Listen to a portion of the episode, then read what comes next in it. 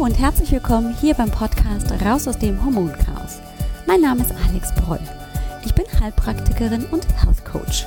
Und es ist so schön, dass du heute hier bist, dass du eingeschaltet hast und wir wieder ein wenig Zeit miteinander verbringen. Komm, lass uns gemeinsam schauen, wie du deine Gesundheit wieder selbst in die Hand nehmen kannst. Ganz besonders, wenn deine Hormone aus dem Gleichgewicht geraten sind. Und lass uns auch schauen, was du tun kannst, um dich wieder fit, gesund, ausgeglichen und leistungsfähig zu fühlen.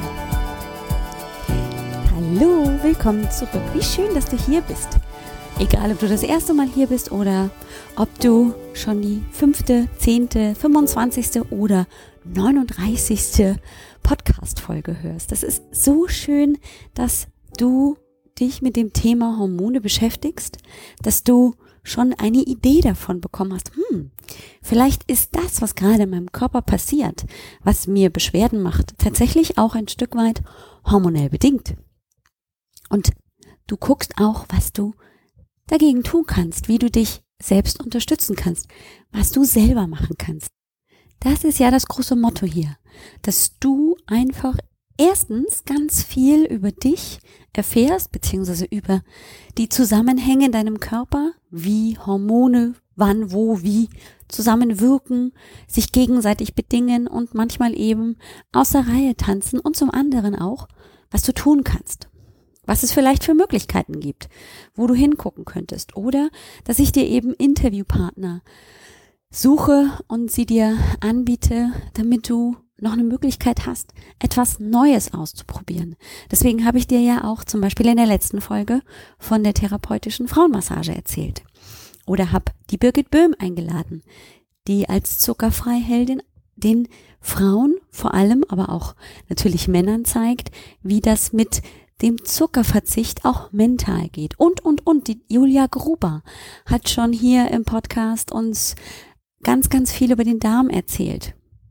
Und wir haben auch schon über die Östrogendominanz, den Progesteronmangel gesprochen. Und ja, auch wenn ich mich wiederhole, manchmal schadet es auch gar nicht, nochmal eine bestimmte Folge anzuhören. Oder, wenn du ganz neu bist, dir eben die besonderen Folgen, die dich jetzt gerade besonders interessieren, anzuhören.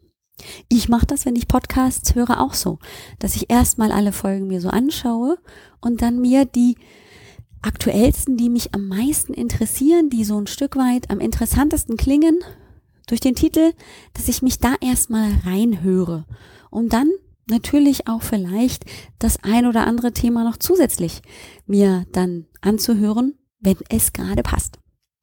Und dann geht es natürlich auch ans Tun. Das Tun bedeutet also dann zu entscheiden, hm, ja, möglicherweise habe ich ein Problem mit den Hormonen. Oder sich die Frage zu stellen, okay, das klingt so ein bisschen nach mir. Denn das ist zum Beispiel etwas, was ich immer wieder als Rückmeldung auf die kostenlose Hormonsprechstunde bekomme, dass die Frauen einfach auch schreiben, ich habe mich in deinen Erzählungen so wiedergefunden.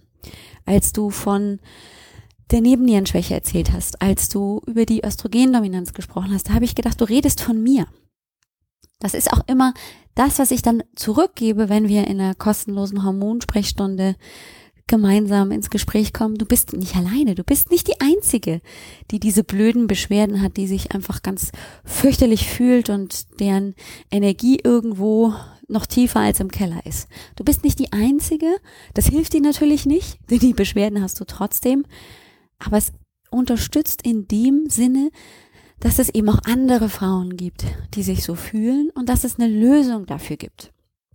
Dass die Lösung nicht immer für jede Frau gleich ist, ist auch klar, denn jeder Körper hat sein ganz eigenes funktionierendes System und rutscht eben auch ganz eigen in die Dysbalance, aber du bist erstmal nicht alleine.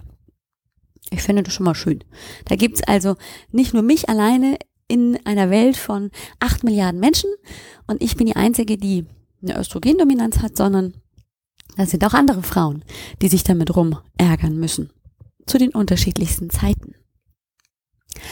Und manchmal stellt sich ja die Frage, hm, ist das jetzt eine Hormondysbalance? Bin ich jetzt wirklich schon im hormonellen Ungleichgewicht oder bilde ich mir das ein?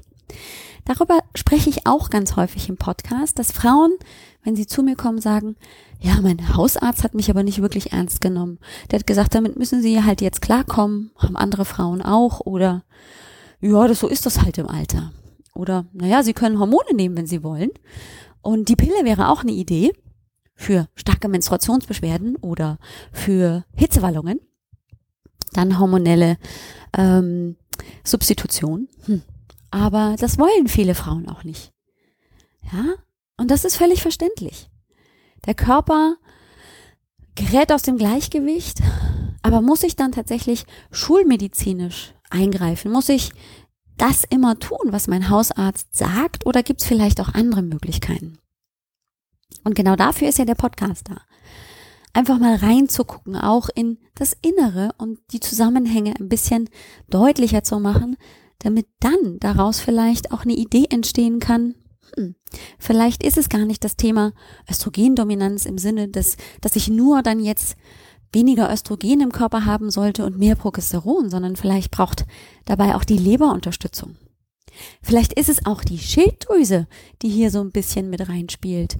Oder vielleicht ist es auch meine viel zitierte Nebenniere. Vielleicht ist es eine Nebennierenschwäche. Und wenn ich eins in den letzten Monaten und vielleicht auch im letzten Jahr, seit ich wirklich ganz intensiv mit dem Thema Hormone arbeite, bei mir im Coaching und in der Praxis festgestellt habe, dann ist es die eine Sache, dass in acht von zehn Fällen die Frau tatsächlich auch mit einer Nebennierenschwäche zu kämpfen hat. Also, dass die Nebenniere ein bisschen in die Knie geht, dass sie nicht mehr so leistungsfähig ist, dass sie nicht so viel Cortisol produziert, wie sie es eigentlich sollte. Und wenn Cortisol im Körper fehlt, dann gibt es da Schwierigkeiten. Cortisol ist ein wichtiges Stresshormon. Darüber habe ich ganz viel schon gesprochen, ganz am Anfang hier im Podcast.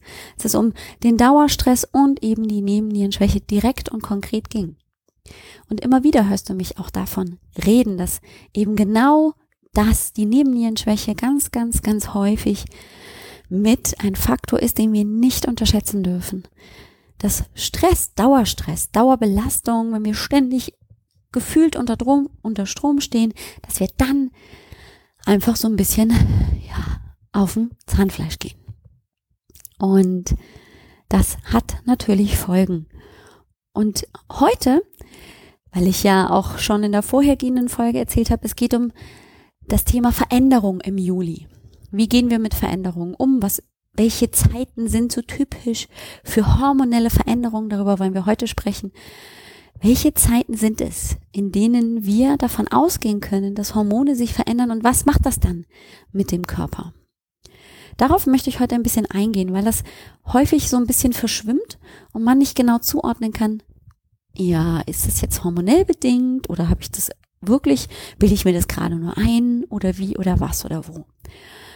Und ganz typisch ist es, dass Frauen dann hormonelle Schwierigkeiten bekommen, dass sich zum Beispiel die Menstruationsblutung verändert, dass plötzlich ja sich die Zeit vor der Menstruationsblutung verändert, dass sie sich gereizter fühlen, dass sie Schmerzen bekommen, dass sie Heißhunger entwickeln, dass sie schlechter schlafen, auch Wasser einlagern, vorher, während der Menstruationsblutung oder eben auch, dass Hitzewallungen entstehen, Schweißausbrüche mitten in der Nacht. Das sind so ganz typische Symptome, die so aus dem Nichts plötzlich zu kommen scheinen. Und das ist etwas, das muss nicht Frau erst in den Wechseljahren oder auf dem Weg in die Wechseljahre empfinden, sondern das kann auch der jungen Frau mit Ende 20, Anfang 30 passieren. Oder eben tatsächlich dem jungen Mädchen, das gerade erst beginnt, in ihre Rolle als Frau hineinzuwachsen, weil gerade erst die Menstruationsblutung begonnen hat. Oder es ist tatsächlich die Frau auf, den Weg, auf dem Weg in die Wechseljahre. Und das sind so ganz typische Zeiten, die wir oft übersehen, weil, naja, das ist ja ein normaler Übergang, da gibt's ja nichts Besonderes. Und das stimmt, es ist nichts Besonderes im Sinne von, das haben schon Milliarden von Frauen vor uns durchgemacht.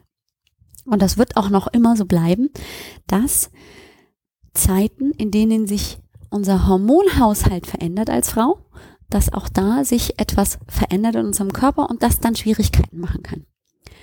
Und die typischen Zeiten sind genau das, nämlich die Pubertät oder halt der Weg dann in der Pubertät. Dann ist es die Zeit nach der Schwangerschaft oder eben auch die Zeit vor den Wechseljahren oder halt auch die Zeit nach den Wechseljahren, also prämenopausal oder postmenopausal, die Zeit der Wechseljahre und dann aber auch natürlich die Zeit, wenn Frau die Pille zum Beispiel abgesetzt hat, also die Postpillzeit. Das sind so ganz typische Zeiten, wo sich hormonelle Dysbalancen gerne einstellen. Warum? Ich erkläre das immer gerne an einem Bild. Und zwar ist es folgendermaßen. Und das passt vom Bild her egal zu welchem Zeitpunkt. Wir stellen uns im Prinzip vor, dass unser Hormonsystem eine Heizung ist. Und diese Heizung funktioniert wunderbar. Ne? Bei uns zum Beispiel ist es so, dass die Heizung bei 18 Grad Außentemperatur sich komplett abschaltet und dann ähm, muss hier nicht mehr innen drin geheizt werden und dann ist genügend Wärme im und um das Haus, dass wir nicht frieren. Geht die Temperatur unter 18 Grad, beginnt die Heizung ein bisschen zu arbeiten. Und je tiefer die Außentemperatur geht, desto mehr arbeitet die Heizung und desto mehr können wir den Heizungs, den, ähm, den Heizkörper aufdrehen und dann wird es schön warm bei uns im Haus. Und genau so ist im Prinzip unser Körper und das Hormonsystem aufgebaut. Und zwar gibt es für jedes Hormon verschiedene Thermostate zu verschiedenen Zeitpunkten während des Zykluses.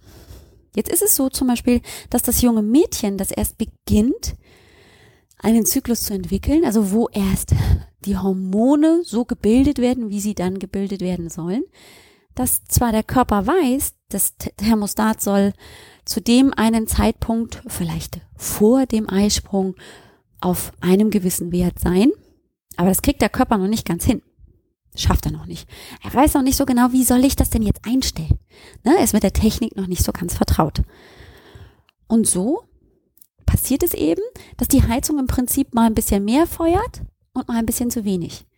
Und so entsteht kein Gleichgewicht, sondern die junge Frau, das junge Mädchen hat eben mal eine sehr, sehr starke Blutung, mal gar keine, mal hat sie ganz, ganz starke PMS-Beschwerden, mal gar nichts. Also es ist alles noch nicht ausgeglichen, weil das Thermostat und das Heizsystem im Prinzip nicht richtig funktioniert. Und so ist es immer, wenn sich etwas in unserem Körper verändert. Denn dann ist es so, dass sich praktisch dieses Heizsystem neu justieren muss. Es muss sich auf neue Gegebenheiten einstellen. Und wenn zum Beispiel eine Schwangerschaft beendet ist, die Frau nicht mehr stillt und sich dann alles wieder neu einregulieren sollte, fragt sich irgendwie das gesamte Hormonsystem, warte mal, wie war das jetzt vor der Schwangerschaft? Wie sollten die Einstellungen in der Heizung sein? Da so, da so und hier so ein bisschen da? Weiß ich nicht mehr, kriege ich nicht mehr hin. Hm, blöd. Aber trotzdem muss das System hier irgendwie funktionieren und es beginnt irgendwie zu funktionieren, aber halt nicht so, wie es original sein sollte, wie es in der Bedienungsanleitung in Anführungszeichen stehen sollte. Ja, und dann haben wir Schwierigkeiten. Dann wird nämlich plötzlich im System registriert, Alarm, Alarm, wir haben zu viel Östrogen, Alarm, Alarm, wir haben zu wenig Progesteron. Und das macht tatsächlich Schwierigkeiten. Denn der Körper an sich realisiert, oh oh, das ist zu viel und das ist zu wenig und das passt so gar nicht. Und natürlich reagiert damit dann jede Zelle und jedes Organ so, wie es eben reagieren soll, wenn zu viel oder zu wenig da ist. Und plötzlich hat Frau nach der Schwangerschaft PMS-Beschwerden. Plötzlich ist die Blutung extrem stark. Oder sie bleibt weg. Oder, oder, oder. Und so können wir das tatsächlich auch übertragen auf die Zeit nach der Pille. Denn mit der Pille hat Frau ja im Prinzip nichts tun müssen, beziehungsweise die Hypophyse der Frau musste nichts tun, denn alleine durch diese chemischen Arzneistoffe die ja hormonähnlich wirken, hat die Hypophyse im Prinzip gesagt bekommen, hey, alles fein, wir regulieren das für dich. Wir haben hier was von ein bisschen Ethinyl, Estradiol und Levonorgestrel und ähm, all das ist jetzt so organisiert, dass du dich um nichts kümmern musst und deswegen mach mal Pause. So, und dann setzt Frau die Pille ab und dann sagt die Hypophyse so, kratzt sich am Kopf. Hm, was sollte ich jetzt noch gleich machen? Ach so, ich muss FSH und LH produzieren. Hm. Ja, aber wo muss denn das dann hin? Und wie viel muss ich denn davon produzieren? Und was sollten die gleich noch machen? Ach so, die sollen die Bildung von Östrogen und Progesteron anregen. Hm. Aber wann und wie und wo? Hm. Und schwuppdiwupp funktioniert das nicht mehr so, wie es sollte. In einem normalen, gut ausgeglichenen weiblichen Rhythmus. Und Frau hat keine Periode mehr, hat absolute Stimmungsschwankungen, ist komplett müde, erschöpft und, und, und. Und so ist es natürlich auch in den Wechseljahren wenn plötzlich da unten in den Eierstöcken so ein bisschen langsamer alles arbeitet, langsam einschläft, weniger vom Progesteron produziert wird, weniger vom Östrogen, sagt sich das System auch, hallo, Alarm, hier stimmt irgendwas nicht.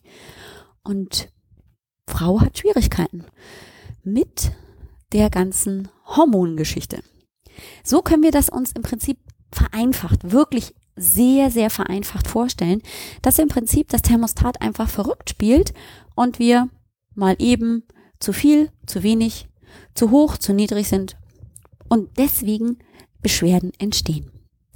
Was daraus häufig auch entstehen kann, und das ist so ein bisschen das, worauf ich auch gerne raus will und wo wir dann weggehen nur vom Hormonthema, sondern wo wir tatsächlich ein sehr komplexes Bild plötzlich vom Körper bekommen, ist das Thema Autoimmunerkrankungen.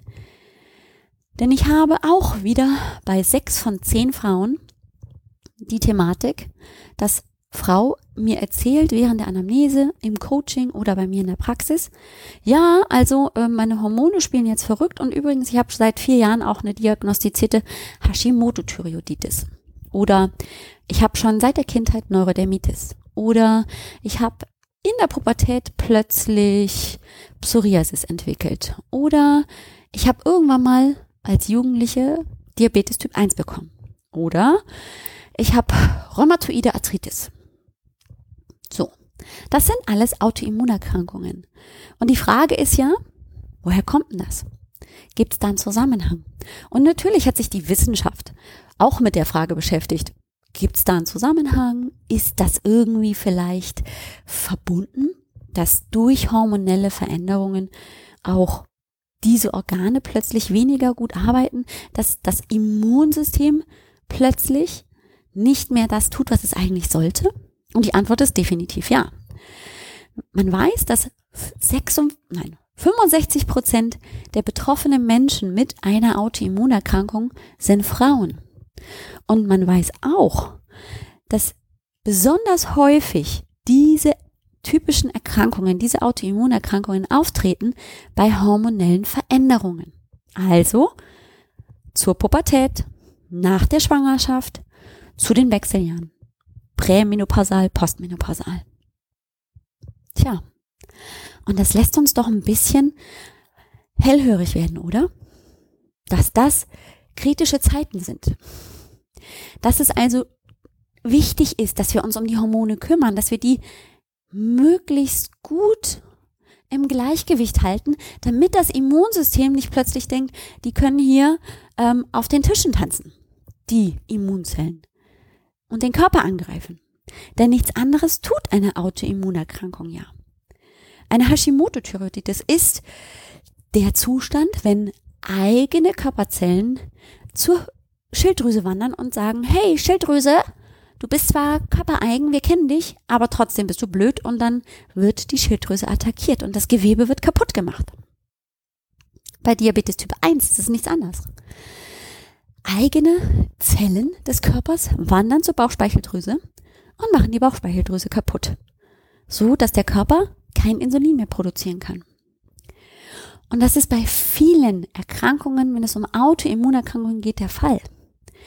Das Immunsystem des Körpers erkennt die eigenen Körperzellen nicht mehr und sagt, hey, Feind, machen wir kaputt. Und man hat tatsächlich wissenschaftlich nachweisen können, dass gerade die Sexualhormone Östrogene, also Estradiol genauer gesagt, und Progesterone eine ganz massive Wirkung auf das Immunsystem haben. Dass bestimmte Immunzellen hier aktiviert oder eben heruntergeregelt werden. So dass zum Beispiel es Zeiten gibt, auch im weiblichen Zyklus, im ganz normalen weiblichen Zyklus, dass das Immunsystem eher immunsupprimierend ist. Das heißt, das Immunsystem wird runterreguliert. Und an welchem Zeitpunkt macht das am meisten Sinn? Wann müsste das Immunsystem sich runterregulieren, damit etwas möglich wird? Zum Zeitpunkt des Eisprungs. Und da ist welches Hormon am höchsten? Das Estradiol. Und das macht deswegen Sinn, weil dort in dem Moment zwar eine körpereigene Zelle heranreift und dann springt und rund um den Eisprung dann eben befruchtungsfähig ist. Und wenn dann aus einer Samenzelle und einer Eizelle praktisch ein kompletter Gensatz, ein neues Leben, eine Zelle entsteht, aus der dann mehrere Zellen und damit ein neuer Mensch entsteht, dann ist das tatsächlich etwas, was mindestens zur Hälfte nicht zum Körper der Frau gehört. Und das wäre ein Alarmsignal für das Immunsystem. Zu sagen, Alarm, Alarm, hier ist Fremdmaterial in unserem Körper, das müssen wir auf jeden Fall bekämpfen. Und damit das nicht passiert, sorgt das Estradiol zum Beispiel dafür, dass das Immunsystem in dieser Zeit heruntergeregelt wird. Und dann gibt es noch das Progesteron. Und das Progesteron hat ja seine Hauptzeit, sag ich mal in Anführungszeichen, im zweiten Teil des Zykluses nach dem Eisprung. Und das wirkt eher proinflammatorisch. Das heißt also, das Immunsystem wird ein bisschen aktiviert. Das bedeutet also, wenn es dann da Schwierigkeiten gibt, dann kann aufgrund der Wirkung des Progesterons nicht nur eben hier eingewirkt werden, sondern das Immunsystem kann auch dafür sorgen, dass eben eine Schwangerschaft nicht weiter besteht. Das heißt, die beiden Hormone Progesteron und Estradiol haben eine Auswirkung auf unser Immunsystem und können das regulieren. Wenn Frau jetzt in einem hormonellen Ungleichgewicht ist und zum Beispiel Progesteron und Östrogen nicht so verteilt ist, wie es sein sollte, wenn zu wenig Progesteron vorhanden ist oder zu viel, dann kann sich auch das Immunsystem praktisch ein Stück weit verschlucken und es kann eine Autoimmunerkrankung begünstigen. Das bedeutet nicht, dass nur alleine die Hormone schuld sind an dem Entstehen einer Autoimmunerkrankung. Nein, das will ich damit nicht sagen. Was ich damit sagen will, ist, dass es mit eine, ein Punkt sein kann, warum Frau eine Autoimmunerkrankung bekommt. Und dass wir, wenn wir uns auch den Hormonen widmen, wenn wir die uns mal angucken, wenn wir versuchen, die ins Gleichgewicht zurückzubringen, dass wir natürlich vielleicht auch die Auswirkungen einer Autoimmunerkrankung regulieren können, dass wir sie vielleicht etwas runterregulieren können, dass sie nicht mehr so massiv ist, dass wir sie in den Griff bekommen. Natürlich spielen auch solche Punkte wie Stress eine ganz, ganz große Rolle. Ja, das Immunsystem ist definitiv mit beeinflusst, wenn ich Dauerstress habe. Denn wenn meine Nebenniere ständig Cortisol ausschütten muss, weil ich unter Dauerstrom stehe, weil ich ständig Stress habe, dann reguliert sich das Immunsystem irgendwann runter, weil das nicht mehr kann. Tja, und dann habe ich einen weiteren Punkt, der natürlich sehr begünstigend ist für eine Autoimmunerkrankung. Und natürlich spielt auch hier eine gewisse genetische Prädisposition, als ob die Mutter, der Vater, Großmutter, Großvater, irgendjemand in der Familie das auch schon mal hatte. Ganz typisch ist es, dass Frauen mit einer Hashimoto-Thyreoiditis auch Mütter haben, die die schon hatten.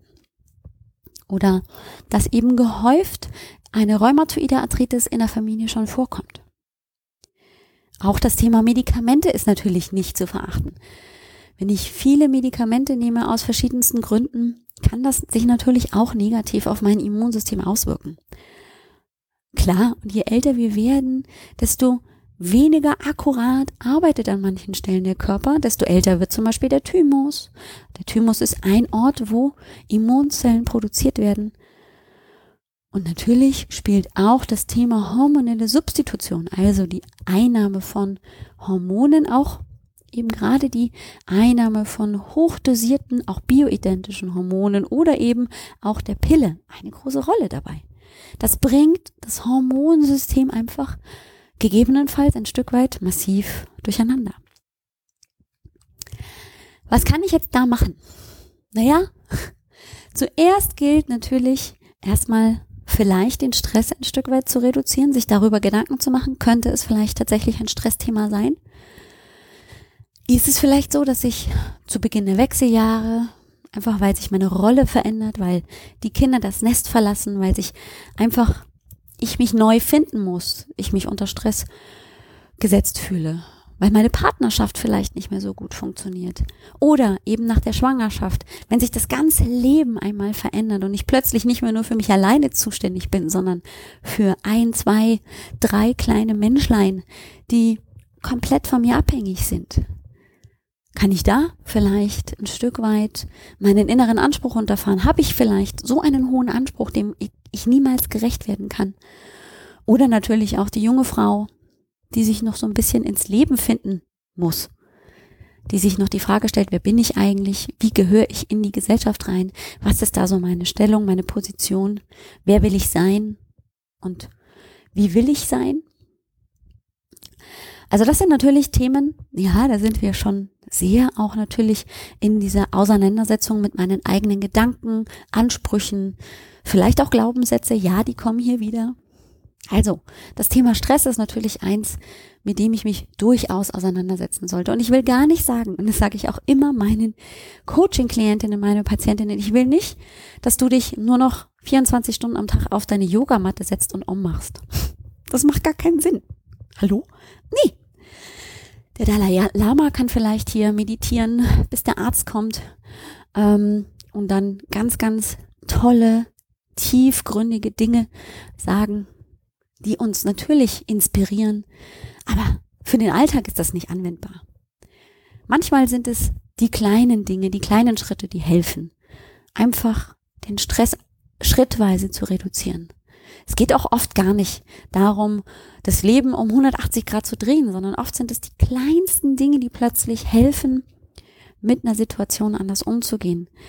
Im NLP ist es häufig so, und ich bin ja NLP-Master, ähm, beziehungsweise es ist nicht häufig so, sondern eine Grundannahme des NLPs ist, dass man sich erlaubt oder dass jeder möglichst viele Wahlmöglichkeiten hat. Wenn ich jetzt tatsächlich der Meinung bin, ich habe nur diese eine Option und nichts anderes geht, dann schränke ich mich massiv ein. Wenn ich aber tatsächlich vielleicht einen Schritt zurückgehe und einfach mal neugierig schaue, welche unterschiedlichen Möglichkeiten ich vielleicht noch hätte. Und wenn sie noch so klein und nur im geringsten sich unterscheiden, eröffnen sich neue Wahlmöglichkeiten, neue Perspektiven. Und vielleicht ist eine davon schon ein guter Schritt hinein in ein entspannteres Ich. Und damit natürlich auch in eine Zeit mit weniger Stress. Und das hört sich jetzt alles sehr theoretisch an und das ist auch nicht ein Weg, wo ich sagen kann, naja, jetzt mache ich halt weniger Stress und suche mir mal hier eine andere Wahlmöglichkeit und fertig ist die Geschichte. Nein. Manchmal funktioniert es ja dann auch nicht mit dieser Wahlmöglichkeit, mit dieser neuen Perspektive. Das hat sich dann nicht als sehr erfolgreich herausgestellt. Okay. Hey, dann gebe ich nicht auf und guck einfach nach was Neuem. Bloß weil das eine nicht funktioniert hat, bedeutet es nicht, dass alles nicht möglich ist, sondern es gibt tatsächlich immer viele, viele neue Ideen und Möglichkeiten, wenn ich mich nur darauf einfach ein Stück weit einstelle. Wenn ich bereit bin, einfach mal den Blick auszuweiten. Wenn ich mir neue Möglichkeiten erlaube und mir nicht so sehr einschränke. Ja, ich gebe zu, es ist manchmal ein bisschen sehr theoretisch erklärt, wenn ich das dann tatsächlich im Coaching anwende, ist es häufig so, dass Frau dann gutes Stück mehr Zugang findet und sagt, ja, richtig. Jetzt, wo du das so erklärst, habe ich einen viel besseren Zugang, ein viel besseres Verständnis dafür. Natürlich kann ich auch eben genau das Problem mit meinen Hormonen mal in den Fokus setzen. Meine Hormone mal checken lassen, mal eine Analyse machen lassen. Könnten vielleicht wirklich meine Hormone aus dem Gleichgewicht geraten sein? Und könnte ich dann vielleicht irgendetwas tun? Kann ich das körperlich unterstützen? Da gibt's viele tolle Möglichkeiten. Häufig bei der Nebennierenschwäche spreche ich davon, dass die Nebenniere einfach extrem viel zu tun hat, wenn die ständig arbeiten muss. Und dann hat die einen massiven Verbrauch von Nährstoffen. Vitamin C, Vitamin B5, Magnesium sind so ganz, ganz typische Nährstoffe, die die Nebenniere dann braucht. Also vielleicht dann das ersetzen oder zuführen. Oder eben auch sich die Frage zu stellen, okay, welches meiner Organe ist einfach auch extrem unter Druck, wenn ich eine hormonelle Dysbalance, ein hormonelles Ungleichgewicht habe. Da gehört die Leber mit dazu. Die arbeitet sich dumm und dusselig, wenn wir so viel Hormone produzieren, zu viel Östrogene haben und, und, und. Also warum nicht auch die Leber einfach mal unterstützen mit Bitterstoffen zum Beispiel? Omega-3-Fettsäuren sind in aller Munde und nicht, weil es irgendwie gerade Trend ist, sondern weil sie so wichtig sind. Früher hat jedes Kind Lebertran bekommen. Und zwar nicht, weil es so toll war, sondern weil man, auch wenn man nicht wusste, was drin ist, festgestellt hat, das tut den Kindern gut, die werden weniger krank. Und was war drin? Omega-3, Omega-3-Fettsäuren. Ja, heute gibt's keine Lebertran hier Säfte mehr, Gott sei Dank. Also ich habe niemals eine bekommen, aber ich habe immer wieder gehört, das muss ganz schrecklich geschmeckt haben. Also hm, ist ja vielleicht eine ganz schöne Sache, dass es die nicht mehr so gibt. Aber damit ist natürlich auch unsere Einnahme von Omega-3-Fettsäuren nach unten gegangen. Das ist wichtig. Wo ist Omega-3 drin? Leinöl, in den Chiasamen, in Leinsamen. Ja, Fisch. Also auch hier einfach mal sich informieren, wo könnte ich in meiner Ernährung einfach die Stoffe, die mein Körper braucht, um gut zum Beispiel mit Stress umzugehen, um ihn gut zu unterstützen mit den Stoffen, die er braucht, wo könnte ich die drin finden? Und esse ich davon genug? Und nicht immer ist natürlich eine ausgewogene Ernährung, ja, die eine Lösung. Manchmal ist es eben ein ganz großes, komplexes Zusammenspiel von Meditation zum Beispiel, von eben Techniken, wie ich meinen Stress auf anderen Wege runterreguliere, wie ich meinen Körper unterstütze mit naturherkundlichen Maßnahmen. Und natürlich auch, wie ich zum Beispiel meinen Darm unterstütze. Habe ich einen gesunden Darm? Arbeitet der gut? Wenn der nicht gut arbeitet, wenn ich ständig Blähungen, Verstopfung, Durchfall oder Bauchschmerzen habe oder einfach das Gefühl habe, das funktioniert nicht richtig. Oder zum Beispiel ganz häufig krank bin und ständig Antibiotikum verschrieben bekommen habe. Dann ist diese Basis, um Nährstoffe zu gewinnen, einfach angeschlagen. Ja, der Darm ist dafür zuständig, dass wir Nährstoffe bekommen. Wenn der Darm nicht gut funktioniert, wenn er seine Aufgaben nicht gut erfüllen kann, wie soll dann mein Körper die Nährstoffe bekommen, die er braucht? Also wir können hier ein ganz, ganz großes Bild aufmachen und ein richtig schönes Puzzle zusammenstellen mit all den Dingen, die zusammenspielen, um die Gesundheit zu regulieren. Was dazu führt, dass wir gesund, leistungsfähig, aktiv und ausgeglichen sind. Und deswegen habe ich auch all diese wunderbaren Experteninterviews schon geführt. Deswegen habe ich auch schon so viel über die unterschiedlichen Hormone und auch diese Zusammenhänge im Körper gesprochen, weil wir eben nicht nur ein Problem haben, sondern dass das immer den ganzen Körper betrifft und dass es ganz viele Wege dorthin gibt, wieder ins Gleichgewicht zurückzukommen. Es ist nicht immer nur das hormonelle Ungleichgewicht, das wir im Auge haben sollten, sondern es ist natürlich auch die Ernährung. Es ist natürlich auch, wie andere Organe arbeiten. Und es ist natürlich auch, wie mein Geist mit Situationen umgeht. Aus Vergangenheit, Gegenwart und Zukunft. All das spielt zusammen. Es ist wirklich die geistige, seelische und emotionale Gesundheit, die wir, wenn wir von Gesundheit sprechen, meinen.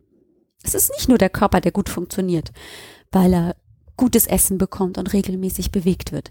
Es ist nicht nur, dass mir Meditation das bringt, was ich brauche. Und es ist auch nicht nur so, dass ich, wenn ich alles gut analysieren kann und gut strukturiert bin, dass ich dann meinen Stress runterreguliere. Es ist alles zusammen. Und für jeden Einzelnen und für jede Einzelne auch ein ganz individuelles Rezept. Das, was für mich funktioniert, das muss noch lange nicht für dich funktionieren. Und das, was du tust, ist vielleicht gar nicht so ideal für mich. Vieles ist vielleicht ähnlich anwendbar. Und an vielen Dingen kannst du dir vielleicht einfach ein Beispiel nehmen und sagen, ja, das könnte ich auch so oder so machen. Doch wie du es dann im letzten Endes ausführst, ist immer deine eigene, ja, deine eigene Entwicklung von den Impulsen, die für dich interessant und wichtig sind. Gott sei Dank gibt es kein 0815 Projekt und Prinzip, um die Gesundheit wieder selbst in die Hand zu nehmen. Das wäre meines Erachtens nicht zielführend, weil nie alles gleich ist bei jedem Menschen. Ja, eine Frau mit einer Östrogendominanz ist nicht mit der anderen Frau mit auch einer Östrogendominanz zu vergleichen. Denn die Ursachen für die Östrogendominanzen kann ganz unterschiedlich sein.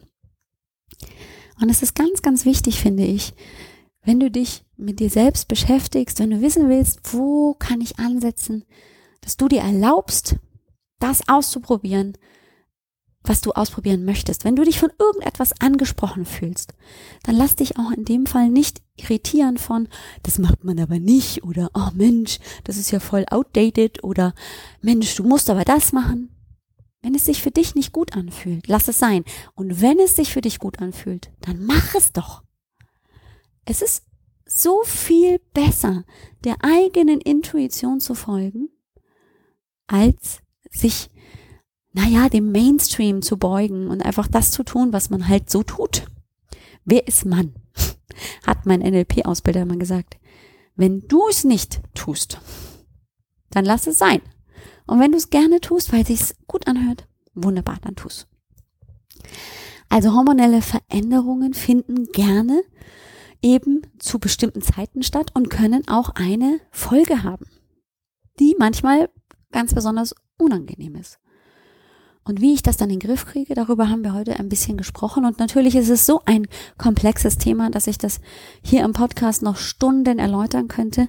Ich bin mir sicher, heute raucht schon wieder dein Kopf. Wir sind auch schon ein bisschen über die Zeit. Und jedes Mal denke ich mir, oh, heute ist aber nicht so ein Thema, worüber wir so viel sprechen. Hm, ist immer wieder ein bisschen falsch gedacht. Ich lade dich wie immer sehr, sehr, sehr, sehr gerne zur kostenlosen Hormonsprechstunde ein.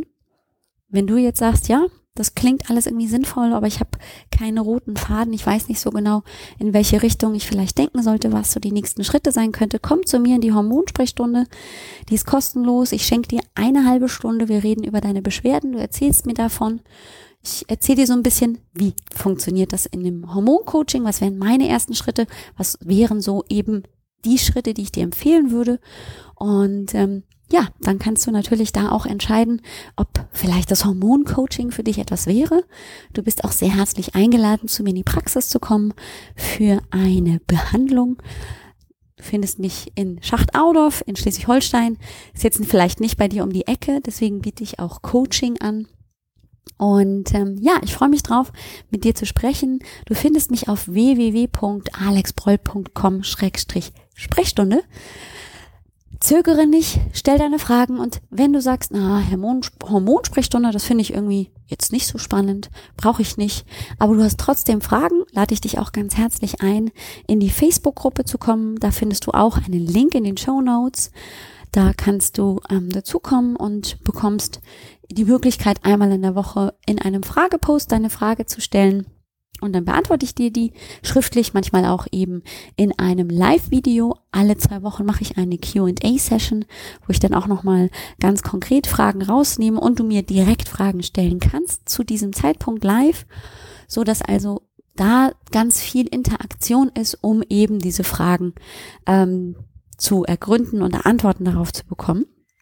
Und meistens mache ich auch nochmal eine Session zu einem bestimmten Thema, wo ich mir eben Gedanken vorher gemacht habe, was ist gerade interessant, wo könnten wir noch ein bisschen Input gebrauchen, so eine Art von Webinar, ähm, wo dann auch eben am Anschluss Fragen gestellt werden können. Also da gibt es jetzt ganz viele Möglichkeiten, wie du dir ähm, selbst helfen kannst und mir ist es wichtig, dass du deine Gesundheit wieder selbst in die Hand nimmst.